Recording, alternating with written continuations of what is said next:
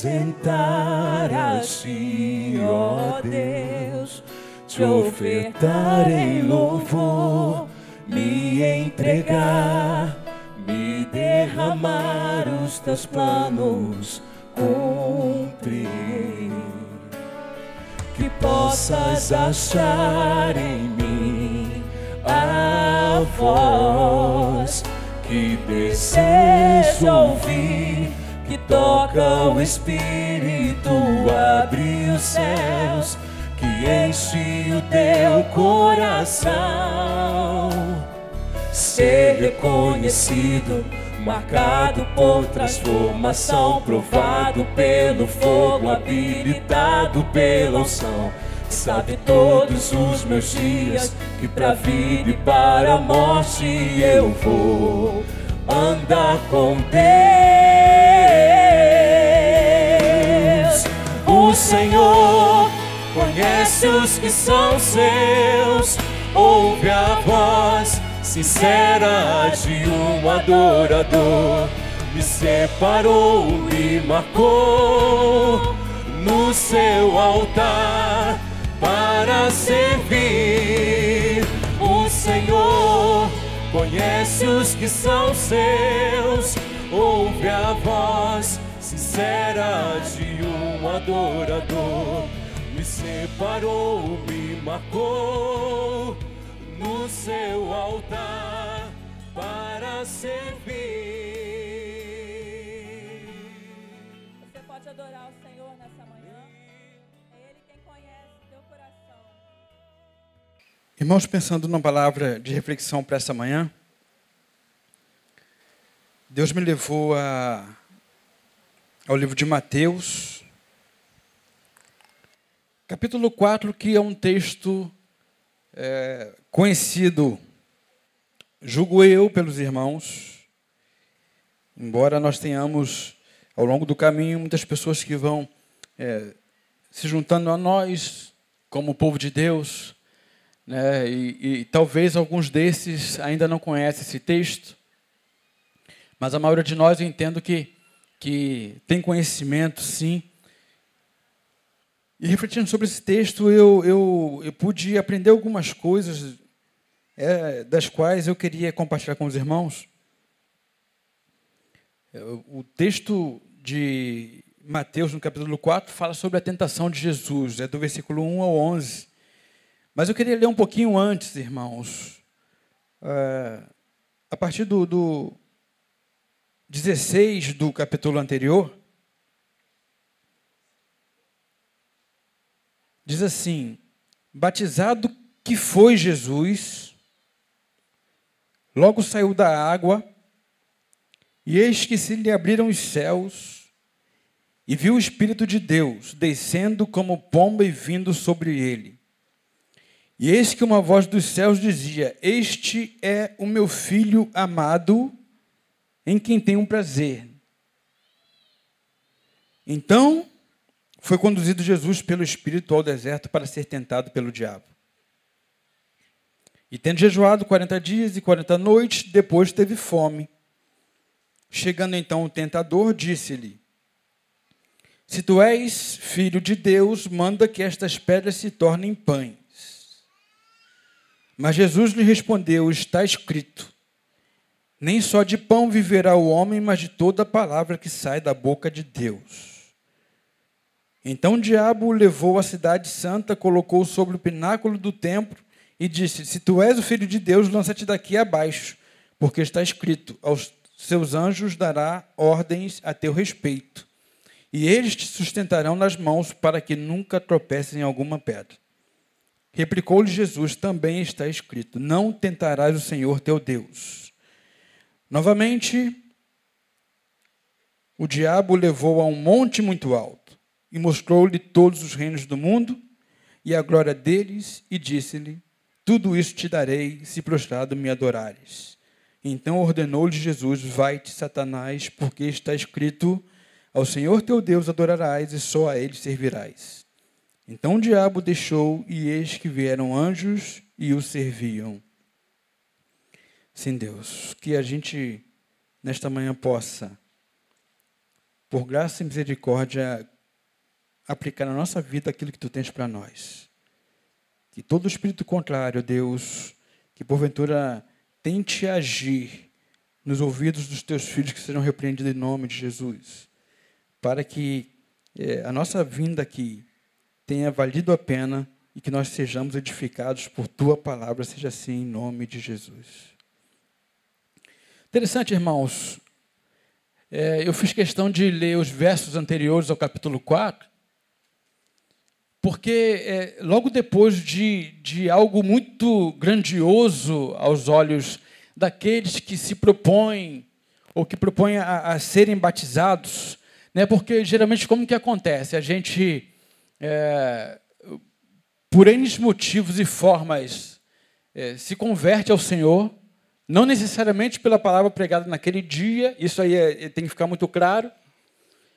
Existem pessoas que adentram a igreja e, e vêm com é, a definição no seu coração de que naquele dia elas vão de fato ir na frente se entregar ao Senhor, porque é, na verdade elas não vão se entregar ao Senhor, elas se entregaram. Existem pessoas que, que vêm aqui porque elas já têm a convicção de que tem que ser de Jesus. Não tem como mais viver sem Deus na vida delas. E depois desse tempo, eles vieram aqui, né, aqui é só um parêntese, existem pessoas que às vezes pensam que pela palavra que foi pregada é que elas se converteram. É, glória para o pregador. E muitas vezes nada disso aconteceu. A pessoa já estava decidida, já chegou decidida, não importa o que eu vou vir lá. Não importa o que vai acontecer, eu vou e acabou. Né, tem muitos casos aqui no nosso meio dessa forma. E aí houve a conversão, e essa pessoa começa a ser preparada para o batismo. Né? E aí é uma nova etapa na vida dela. E chegou na data marcada, o, o Romão. Naquele sítio separado, naquela data marcada, com, com, com é, comes e bebes para a família, que recepção maneira. Né? A gente vai ali, se reúne ali, e aí é, é acontece o batismo, né? E, caramba, Deus abençoe, a glória. Aí é, quem, quem se batizou é uma nova etapa na minha vida. Né? Agora eu estou mais forte, agora eu estou vibrante, agora as coisas vão acontecer de verdade na minha vida.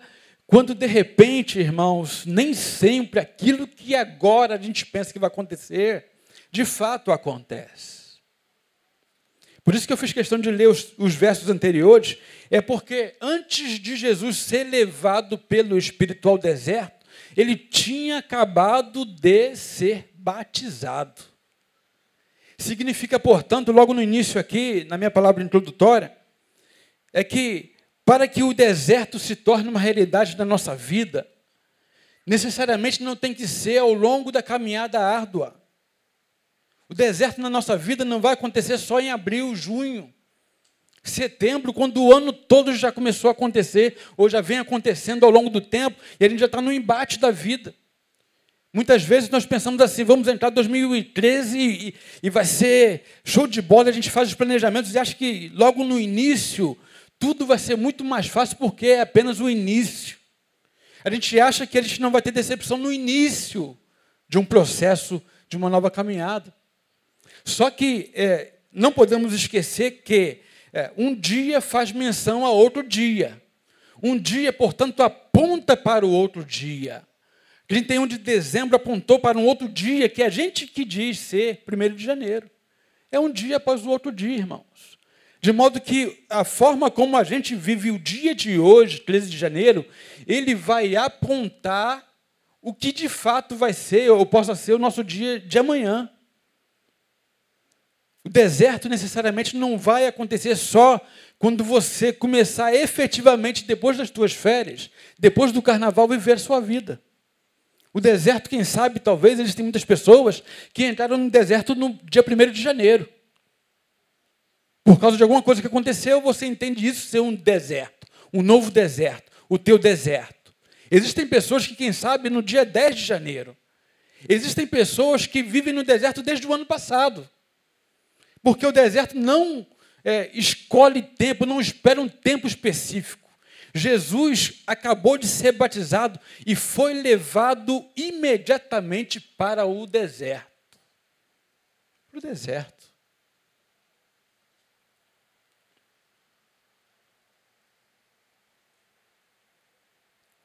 O cara se batizou, não frequentou nem a nova classe.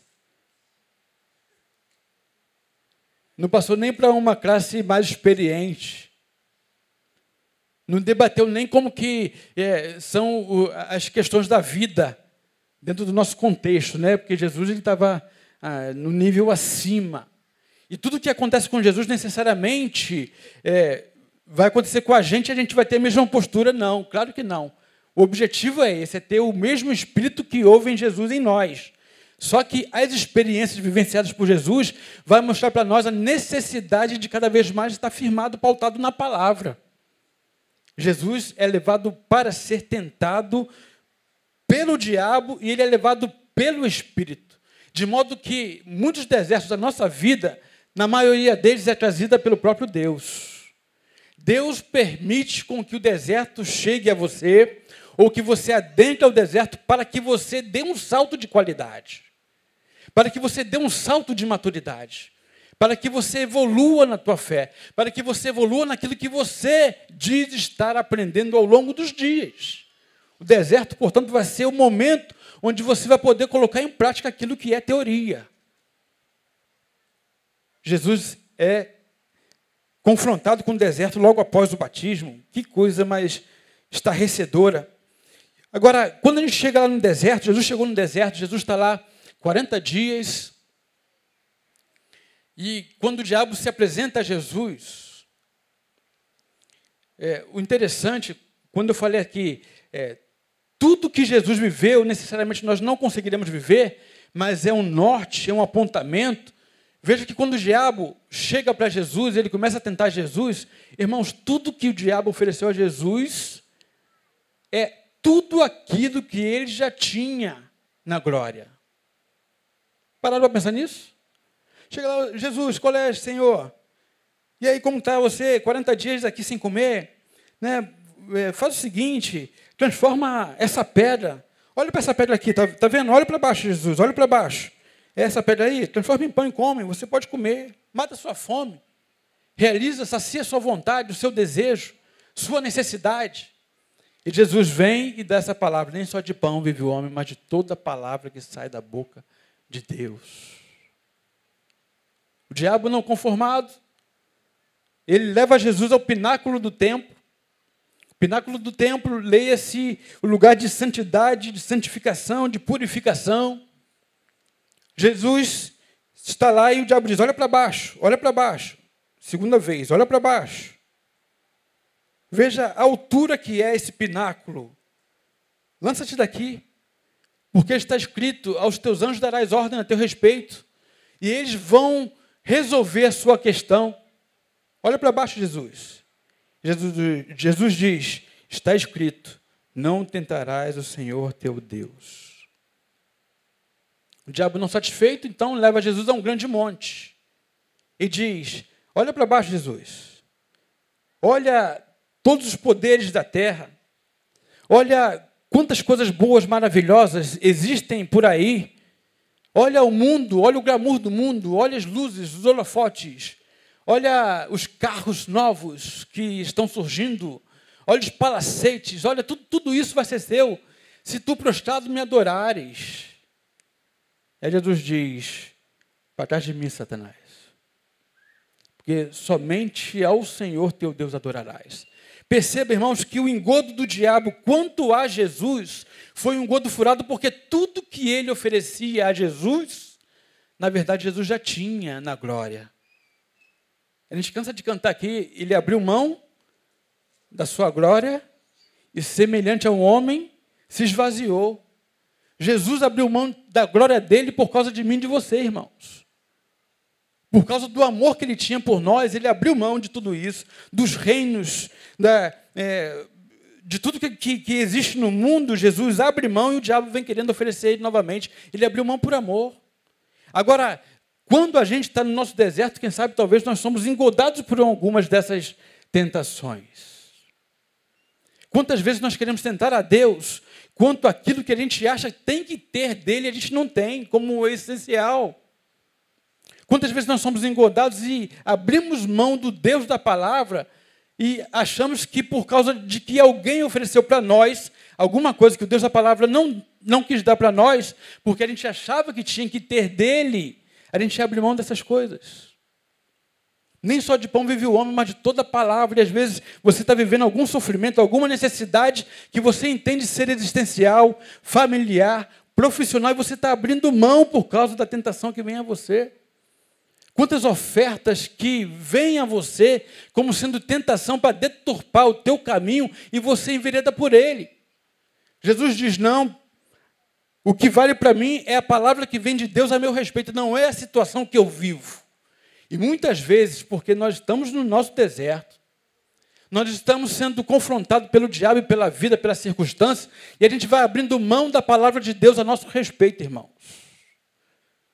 A primeira reflexão que a gente vê nesse negócio de Jesus aqui. Quantas vezes o pináculo do templo lembra para nós a questão de, de, de aproximação de Deus, santificação, santidade. E a gente vai achando que, por causa da, do nosso modo de vida, por causa de que a gente participa de muitos encontros, a gente participa de muitas é, vigílias de oração, a gente tem muito mais contato com Deus do que o irmão, a gente acha que é mais poderoso. Ele está disputando poder religioso dentro das nossas igrejas, dos nossos ministérios. Jesus está dizendo: isso aí é secundário, Satanás. Isso aí não é o mais importante, não é a essência da vida. Para trás de mim, não quero isso. Jesus tinha consciência de quem ele era, Jesus tinha consciência da missão dele. E aí, irmãos, a terceira parte é justamente o mundo oferecido. Veja quantas coisas você pode usufruir. Você está perdendo tempo na sua vida lembrando ou pensando em Deus. Quantas coisas você pode usufruir, quantas namoradas você pode ter, quantas menininhas você pode pegar, quantas coisas você pode conquistar aí ó, na balada. E aí o diabo entende que por esse viés ele ia pegar Jesus. Jesus diz: somente ao Senhor teu Deus adorarás. Estamos vivendo, portanto, um tempo onde a definição será mais do que notória e necessária. O que a gente percebe nesse contexto aqui é que quando o diabo se apresenta a Jesus e o tempo todo ele faz com que Jesus olhe para baixo, irmãos. Olha a pedra, está no chão, está embaixo. Jesus volta-se para o chão. Aí depois o pináculo olha para baixo e vê a altura. Jesus volta-se para baixo. E depois um, um monte muito alto. Jesus volta-se para baixo. Isso aqui é muito interessante porque essa concepção veio num gabinete, eu fazendo um gabinete com a menina, e ela me, me chamou atenção para isso acontecido no texto, na passagem da tentação de Jesus. É que toda vez que Jesus, ou melhor dizendo, que o diabo quer ter sucesso com a gente, quando ele chega a nós para nos tentarmos, o interessante é que ele sempre tenta mexer com a estima nossa. Quando o diabo chega para Jesus e diz, olha para baixo, e quando ele chega para você e diz, olha para baixo, ele quer dizer o seguinte: você não pode crer naquilo que você não é capaz de realizar. Perceba, irmãos, que toda vez que existe ou um endemoniamento, ou um psiquismo de endemoniamento, uma é, ação do diabo na vida do homem é justamente por causa da condição existencial que ele se apresenta naquele momento. Conseguiram entender? Complicou, vou tentar é, elucidar um pouco. Não existe, quer seja crente ou não crente, alguém que seja tomado pelo diabo se a autoestima dele estiver equilibrada. Conseguiram entender? Já percebeu que existem pessoas que não são crentes, vêm no encontro na igreja ou vai no, no, no, nesses cultos de, de, de, de libertação e não cai de jeito nenhum? O cara bebe, o cara, quem sabe, fuma, o cara não tem nada a ver com Deus, mas ele não cai. Quem sabe, talvez, mesmo bebendo, fumando, ele tem a estima dele equilibrada. Agora, o diabo, quando ele tenta tomar o homem, sempre ele leva o homem pensar que ele não é capaz de. sempre leva a pensar que o homem tem que olhar para ele e perceber ou fazer com que a autoestima dele esteja desequilibrada de modo a estar rasteira. O diabo está falando o tempo todo assim, ó, para você. É, olha para baixo. Veja que não dá para você. Você não tem condições. Você é um inútil. Você é um fracassado, ninguém te ama, você é rejeitado. O tempo todo ele lança esse dardo a você, porque se você olhar para baixo, fixar os seus olhos embaixo, quem sabe talvez você se torne presa fácil. Foi isso que o diabo tentou fazer aqui com Jesus. Olha para baixo, Jesus, a pedra. O engodo do discurso, mas na verdade ele queria fazer com que Jesus olhasse para baixo. E a palavra de Deus fala o que para nós? Olhar para o alto completamente diferente da palavra do diabo em relação a Jesus naquele momento. Olhai para o alto de onde vem a salvação, de onde vem o socorro. Olhar para o alto onde está Jesus, o consumador e autor da fé. Olhar para o alto. O, a, o interesse de Deus o tempo todo em nós é fazer com que a nossa autoestima esteja equilibrada, irmãos. A autoestima desequilibrada nem sempre se dá exatamente porque ela está baixa. Quando está baixa, você vê o cara, você conhece o cara de autoestima é, é, baixa, logo pelo olhar, você olha para ele. Mas quando está desequilibrado também para o alto, irmãos, é um problema sério. De modo que a autoestima tem que estar equilibrada, nem tanto para baixo, nem tanto para cima. Quando o diabo está tentando, Jesus está falando: olha para o monte, isso, tudo isso te darei. Olha, vai no, no pináculo do templo, olha para baixo e pula aí, porque os anjos vão socorrer você. Ele está mexendo com a estima de Jesus o tempo todo. Ele está querendo fazer com que Jesus ou, ou é, tenha uma autoestima baixa ou muito alta. Baixa olhando para baixo e, percebendo que não é capaz de realizar. E alta achando que é acima daquilo que ele de fato é.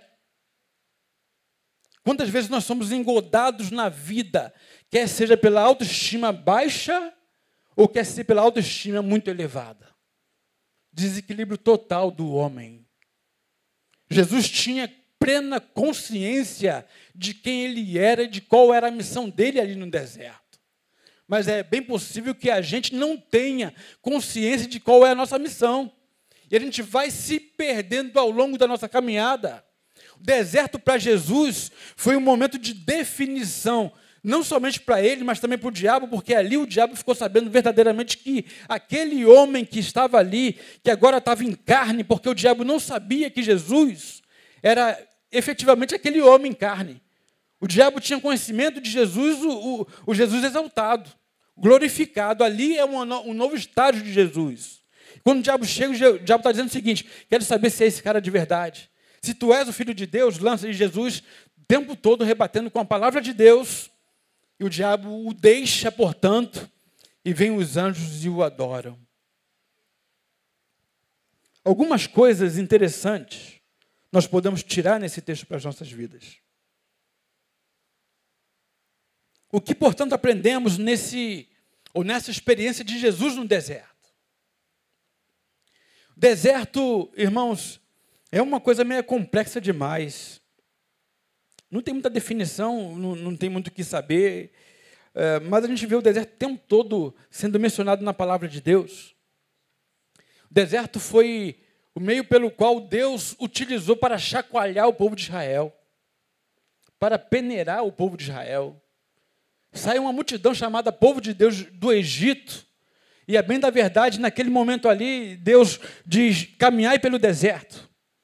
Era um caminho muito curto, mas Deus fez o povo ficar rodando no deserto, porque Deus queria peneirar, irmãos. deserto é lugar de peneira. Eles percebem claramente que o deserto também é, ensina algumas coisas para nós, o que, portanto, a gente pode aprender no deserto, vivendo no deserto. Não sei qual é a sua vida, não sei qual é o seu deserto. Eu, particularmente, entendo que quando eu vivo algum deserto na minha vida, e o deserto não tem nada a ver com o que o outro acha que é deserto na nossa vida. Deserto, portanto, é algo muito peculiar a cada um indivíduo. Muitas vezes nós achamos que o que o outro está vivendo é muito pequeno, talvez seja pequeno no meu modo de ver, talvez seja pequeno para mim, mas para o outro que está vivendo, embora seja pequeno para mim, para ele é uma enormidade, é um deserto. É um Deus nos acuda, é um, é um desafio de vida quase que intransponível. Aqui está a peculiaridade do indivíduo, a individuação, o modo de ver, o modo de ler a vida. E aí o que o deserto aprende ou ensina para nós é que no deserto, irmãos, o que é, é de fato, não tem dúvida nenhuma. No, que, no deserto, o que é, é. A gente percebe que o que é, é dunas de areia, dunas de areia. O que é muito quente ao longo do dia é muito quente, é sol escaldante mesmo. O que é muito frio ao longo da noite é muito frio, graus, quem sabe, abaixo de zero. Não existe meio termo no deserto. O deserto parece que ele nos eleva por alguns instantes. Esses instantes, leia-se horas, dias, semanas, meses ou anos, eles, ele nos eleva àquilo que de fato a gente é. Por exemplo, porque a gente entende que não há solução para a situação do diabo. É simples, irmãos, porque no mundo que a gente vive, que é um mundo de sombras, é o mundo do variável, é o mundo do denorex, é aquilo que parece que é, mas não é, é aquilo que tem, tem dúvidas, sombras estão permeando as nossas mentes.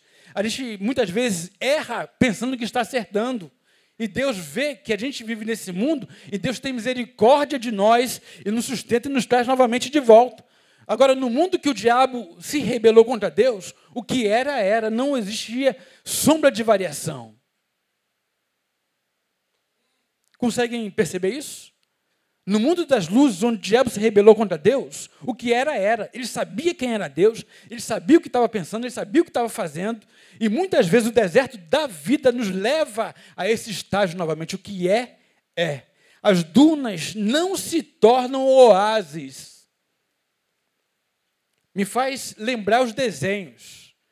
Né? Aqueles desenhos que o cara tá, o, a, personagem está tá vindo caminhando no deserto, aí de repente os olhos dele os enganam e eles olham e vê um, um, um lago maravilhoso, né, uma palmeira lá, um, uma rede, e ele vai correndo, o personagem no desenho, e mergulha. E de repente, quando sai aquela imagem, a boca dele está cheia de areia. Porque ele não está no oásis, ele está no deserto. Existem momentos de, de, de frescor, existem espaços de oásis, mas nem sempre Todo mundo consegue chegar no oásis, irmãos. Portanto, em nome de Jesus, se você está vivendo no deserto, se apegue ao Senhor para que o momento de frescor na sua vida chegue. Que você não seja peneirado e que você não, não seja reprovado no deserto da tua vida. Somos levados no deserto a encontrarmos-nos conosco de modo que no deserto o que é, é, o que você é, é. Muitas vezes nós vamos floreando quem nós somos, nós vamos nos engodando com quem nós somos. Olha a proposta de, do diabo: se tu és o filho de Deus, lança-te daqui abaixo. E quem sabe, talvez muita gente tenha dito que você é alguma coisa que você não é, para o bem ou para o mal. E você vai vestindo a personagem, e você encarna essa personagem achando que você de fato é esse. Você vai vivendo como que se de fato aquilo fizesse parte de você. E quando Deus leva alguém ao deserto, Deus está dizendo: Eu quero ter um encontro contigo mesmo. Muito mais do que ter um encontro contigo. Eu quero que você se encontre consigo mesmo. Eu quero que você olhe para as suas mazelas. Eu quero que você olhe para as coisas das mais escabrosas que estão dentro do teu coração. Quando o diabo tenta mexer com a estima e desequilibrar, é justamente tirar você do eixo onde Deus quer colocar você. Porque a estima vai me perceber, ou vai me fazer perceber, que eu sou dotado de coisas boas e ruins também. Que eu tenho virtudes e defeitos. Que eu acerto, mas também erro. Isso tudo faz parte de mim, nesse processo que Deus quer trabalhar conosco. E quando Deus leva você para o deserto, Deus está querendo dizer o seguinte para você: você tem virtude, sim. E eu as reconheço porque foi eu quem coloquei. Mas você tem muitos defeitos. Você, quem sabe, acerta muito na sua vida. E por muitas vezes acertar, se equivoca de que você é melhor do que o outro. você também tem defeitos. Só que a gente só, só coloca a lupa no defeito do outro. E Deus está querendo dizer para você, nesse tempo que se chama hoje, que você tem que aproveitar o deserto para se autoconhecer de verdade. Jesus, fazendo uma analogia para nós, porque ele estava no outro patamar, eu não tenho dúvida nenhuma, irmãos, mas quando ele é levado para o deserto, Jesus está prestes a começar o seu ministério. E era importante que fosse inequívoco a situação dele, quem ele era, para onde ele era, o que ele ia fazer. Muitas vezes nós não sabemos o que vamos fazer na nossa vida, porque a gente se perdeu em meio a tantas personagens criadas por nós, por nós mesmos, ao longo do nosso caminho. É igual Tarcísio Meiro, uma hora é o João numa novela, outra hora é, é o Joaquim na outra, ou na outra hora é o Silvio na outra, na outra hora, e cada hora, daqui a pouco, o cara não sabe mais quem ele é. Existem muitos artistas, atores, que adoecem porque se perdem nas personagens que eles interpretam ao longo de algum tempo. E muitas vezes nós vamos nos perdendo nas personagens criadas por, por, nós, por nós mesmos, porque a gente cria personagem para ser aceito. A gente cria personagem para, quem sabe, alguém se achegar a nós, para a gente ser um pouquinho mais atrativo a alguém, a um grupo. Só que Deus não quer isso de nós, irmãos. Deus não quer levar a gente para o pináculo para achar que você sabe muito de Deus. Ou que você tem uma intimidade muito grande com Ele. Porque você vai receber tapinha nas costas. O que o deserto me ensina, portanto, logo aqui é, no início, é que Ele vai servir, vai nortear a minha vida para que eu me enxergue, para que eu me veja e para que a minha estima esteja equilibrada. Sabendo de todas as minhas potencialidades, daquilo que eu ainda não fiz, daquilo que eu posso fazer nele, para Ele e por Ele. Entender também que não é porque eu perdi em algum momento, que eu errei em algum momento, que eu vou estagnar. O deserto também faz com que muitas pessoas estagnem no seu caminho, na sua vida. Meu desejo com essa palavra é, é mostrar para você que, quem sabe, talvez, sem que você se aperceba, você já está jogando a, a, a, a toalha. Quem sabe talvez você já está abrindo mão da sua vida, porque em algum momento no deserto você se equivocou de quem você era, e você nele pode todas as coisas. Nele.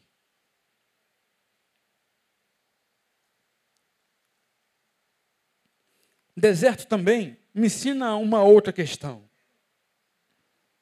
É que, vivendo nesse ambiente desagradável, o deserto vai, irmãos, portanto, potencializar aquilo que já é em mim pré-existente.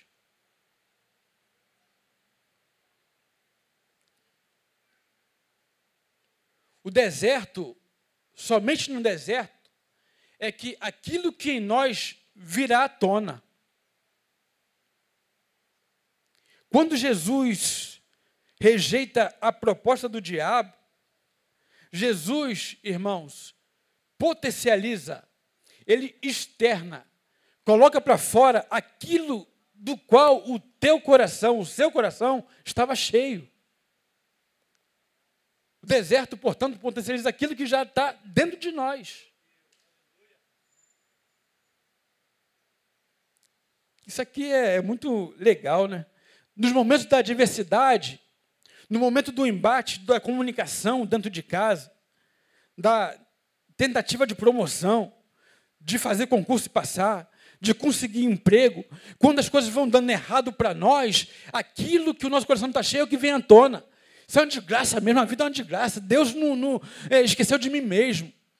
Deus me abandonou, me deixou. Ou então você é uma porcaria de mulher, você é um homem que não presta vagabundo, você é frígida, você é um incompetente, o pai e a mãe falando para os filhos, e isso vai sendo potencializado em nós no momento da, da adversidade.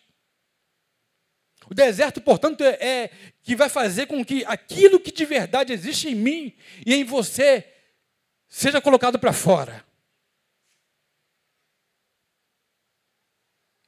Deserto é a hora, é o momento de as máscaras caírem, meus irmãos. É hora de as máscaras caírem. O deserto, portanto, vai potencializar a mágoa em você, o ódio diante da adversidade, a amargura que você sente há muito tempo por alguém.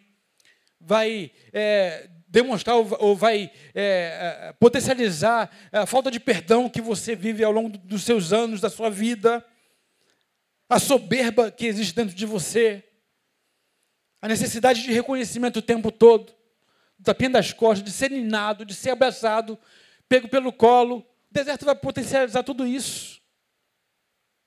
Agora, o interessante é que, é, quando Jesus, no deserto, é tentado pelo diabo, o tempo todo Jesus faz menção da palavra. O que estava, portanto, é, permeando Jesus, estava transbordando em Jesus, que tomava Jesus do alto da cabeça planta dos pés, todo o seu ser, era justamente a palavra, irmãos.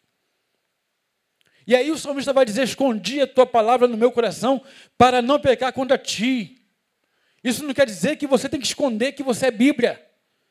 Não é você esconder lá dentro para que ninguém saiba que você é, diz ser povo de Deus. Mas esconder a palavra no coração para não pecar significa que, num tempo oportuno da sua vida, no momento da adversidade deserto, o que vai permear a sua vida é justamente a palavra que está dentro de você, impregnada. É justamente no momento da adversidade que a tua boca vai pronunciar. Irmãos, irmãs, prestem atenção. Quando você estiver discutindo com alguém, com alguém, e se você vociferar contra essa pessoa, preste atenção. Se sair palavra de maldição da sua boca, é porque é isso que de fato está no teu coração, como potência. Porque a palavra de Deus ser palavra de Deus só no momento da bonância, do oásis, é muito fácil. Deus vai, ser, vai, te dar vitória em nome de Jesus, irmão. Não, tudo bem, vai, vai, vai, ser tudo legal, vai ser tudo bom, irmãos. Em nome de Jesus, está tudo, tudo legal, irmão. Como que está a vida? Não, está indo, mas Deus vai dar vitória e tal. Só que quando você vai para o embate, lá tudo se transforma. É de fato aquilo que está no nosso coração que acontece de verdade, que sai de verdade, que é falado de verdade. É no momento de você perdoar esse alguém que, quem sabe, te feriu, te ofendeu. Em algum tempo você diz: nunca mais quero papo com essa fulana, com esse fulano. Teu irmão em Cristo. Quero distância de mim, eu quero ver ele secando. Teu irmão em Cristo, irmãos.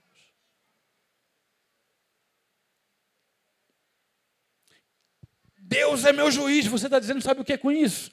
Muitas vezes, lá no, no no, no, esconde, no recôndito do teu ser, você está dizendo: o Senhor vai fazer com que ele pague o que ele fez comigo. Ele vai ver só com que ele mexeu. Quando na verdade, irmãos, nós somos um povo que agora vai espargir, há de espargir, deve ser a misericórdia de Deus, a graça de Deus, o amor de Deus. E a gente quer que o Senhor seja o juiz, porque você quer que aquele cara perca o emprego, porque ele te envergonhou lá no emprego, vai perder o emprego, porque eu sou filho do Deus Altíssimo. Isso vai tomando o nosso coração, achando que, que isso é justiça. Justiça própria, irmãos, não de Deus. Justiça própria, Deus está chamando a gente para abrir mão da nossa própria justiça. Deus está chamando a gente, é um tempo de, de, de, de ter perdas enormes, cada vez mais. Eu desejo para você, em nome de Jesus, um ano de muitas perdas. Perdas grandes demais, irmãos. O que é uma perda grande? É um perdão. Que a tua vida seja permeada por perdas enormes. Perdas quanto àquilo que você viveu com seu pai, com a sua mãe com seu irmão, com seu parente, com seu amigo, com seu vizinho, com seu patrão. Que o teu coração seja permeado de perdas, mas a, é, o que o deserto me ensina é que aquilo que está no meu coração num momento da adversidade é que é potencializado. Não tem como, irmãos. É, é, é o que Jesus fala, a boca fala o quê? Está cheio. Não é o que entra pela boca, mas é o que sai da boca que contamina, é justamente no deserto que o que está dentro de você de verdade vai sair. Não é aquelas palavras eh, filosóficas de efeito, não, que, que, que vai prevalecer no deserto, mas é a palavra de verdade que vem no, do, do âmago do nosso ser. E o deserto faz com que essas questões todas potencializem, sejam potencializadas. E uma última questão que a gente vê no deserto é que o deserto, irmãos, vai fazer com que a gente tome definitivamente uma, uma decisão quanto à nossa vida. O deserto, portanto, é aquele que vai fazer com que a gente norteie o nosso caminho e determine é por aqui que eu vou. Jesus estava lá, vivendo aquele momento, foi tentado pelo diabo, resistiu à tentação, e quando ele sai dali, ele sai justamente para chamar os discípulos e para começar o seu ministério. O povo de Israel ficou no deserto, estagnado. Todos morreram no deserto. Só dois resistiram. E chegou o momento de você olhar para a sua vida, entender o deserto que você está vivendo e decidir o que, que você quer fazer da sua própria vida. E aí a Bíblia vai ensinar para nós que nesses últimos tempos, aquele que é limpo, limpe-se mais ainda. E aquele que é sujo, suje-se mais ainda. O que vai ser da sua vida daqui por diante, portanto, irmãos, depende tão somente de você. Aquilo que você vai fazer com o que Deus tem dado para você ao longo desses muitos anos de caminhada congregacional, cultica, só depende de você. Há um tempo na nossa vida que não tem como ninguém definir por nós. Há um tempo na nossa vida que a gente tem que tomar rédea da nossa vida e dizer: Eu sou este, me vejo assim, sei qual é o meu ministério e sei o que vou fazer dele. É bem possível, talvez, que você já tenha se visto, saiba qual é o seu ministério e vocação, mas você resolveu abrir mão dele. E nesse tempo que se chama hoje, nesse tempo que Deus está dando para você, quer seja no deserto ou não, você tem que definir. Não tem como ninguém escolher e decidir por você, irmãos. Temos vivido um tempo de terceirização vocacional. Já falei isso aqui. A gente, quem sabe porque dá o dízimo em algum tempo, em algum momento, sem que a gente se aperceba inconscientemente, a gente pensa, estou dando dízimo para o pastor ler a palavra de Deus e pregar para mim. Porque você sequer pega na palavra para ler ao longo da tua existência. Vocês estão cansados de ouvir isso aqui.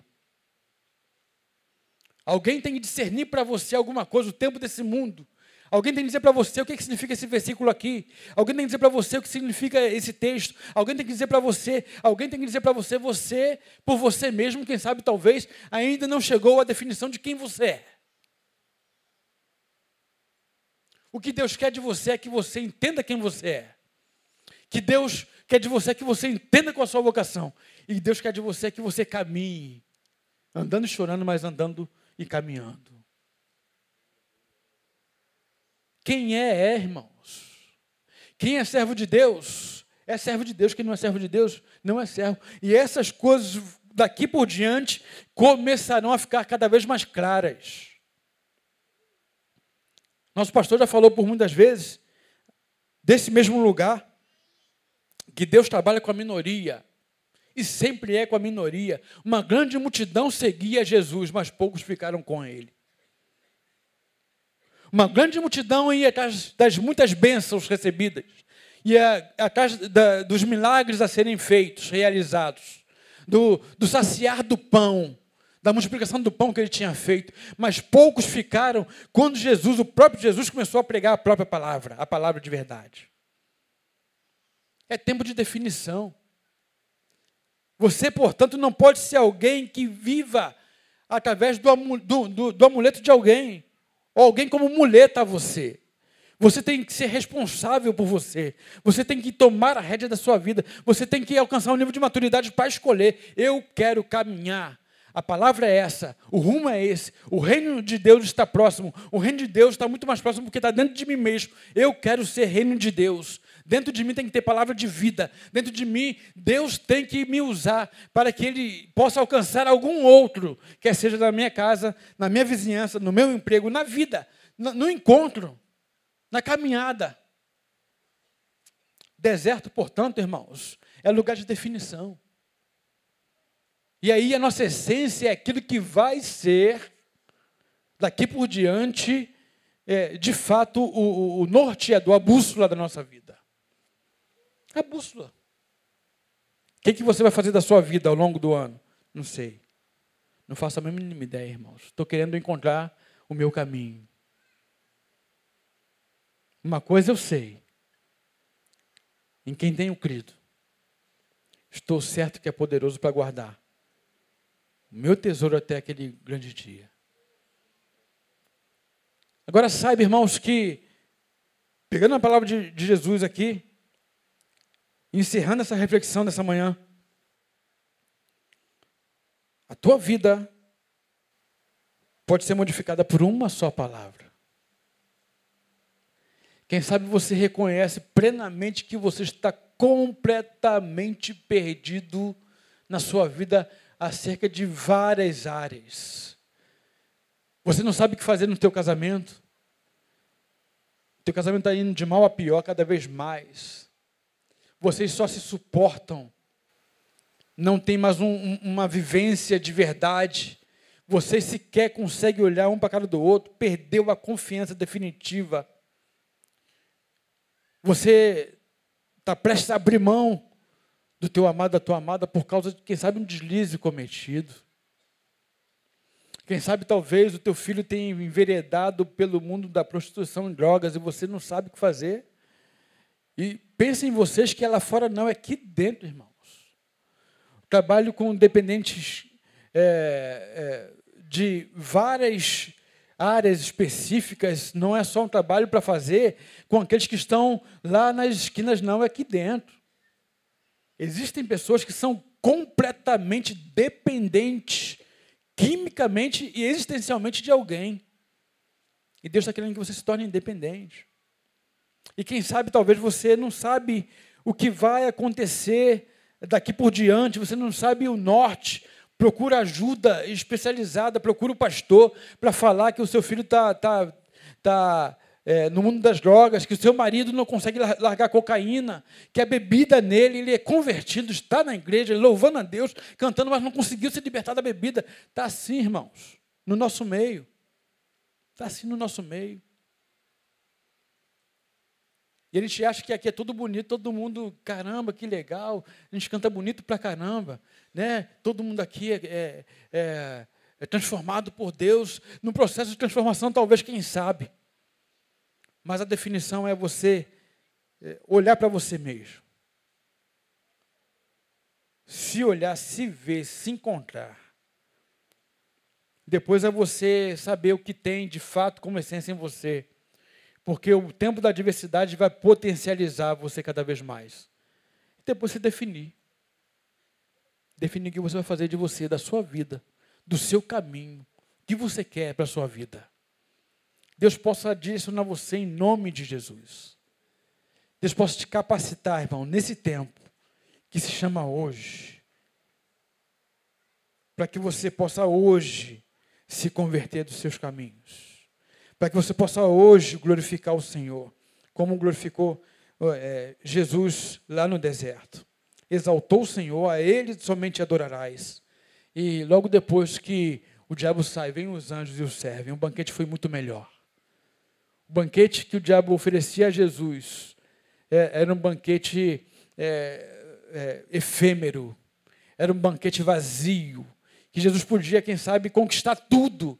Você, quem sabe, pode conquistar tudo que o diabo está oferecendo para você, mas saiba que ele é efêmero, vai, é, vai passar rápido. Ele é vazio, você conquista, mas daqui a pouco você não sabe por que é que tem isso.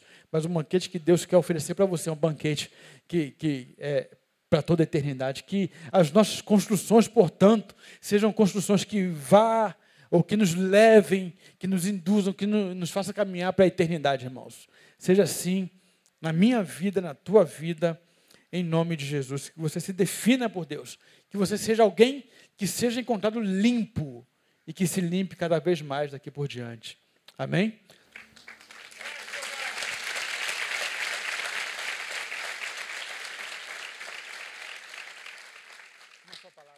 Apresentar a ti, ó Deus, te ofertarei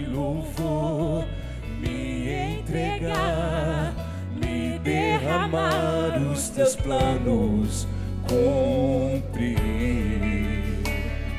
Que possas achar em mim a voz que desejo ouvir, que toca o Espírito, abre os céus e enche o teu coração. Ser reconhecido, marcado por transformação, provado pelo fogo, habilitado pela unção. Sabe todos os meus dias que pra vida e para a morte eu vou andar com Deus. O Senhor conhece os que são seus, ouve a voz sincera de um adorador. Me separou, me marcou no seu altar para servir. O Senhor conhece os que são seus, ouve a voz sincera de um adorador. Me separou, me marcou no seu altar para servir. O Senhor conhece os que são seus, ouve a voz sincera de um adorador. Me separou, me marcou no seu altar para servir. O Senhor conhece os que são seus, ouve a voz de um adorador. Me separou, me marcou no seu altar para servir, para servir.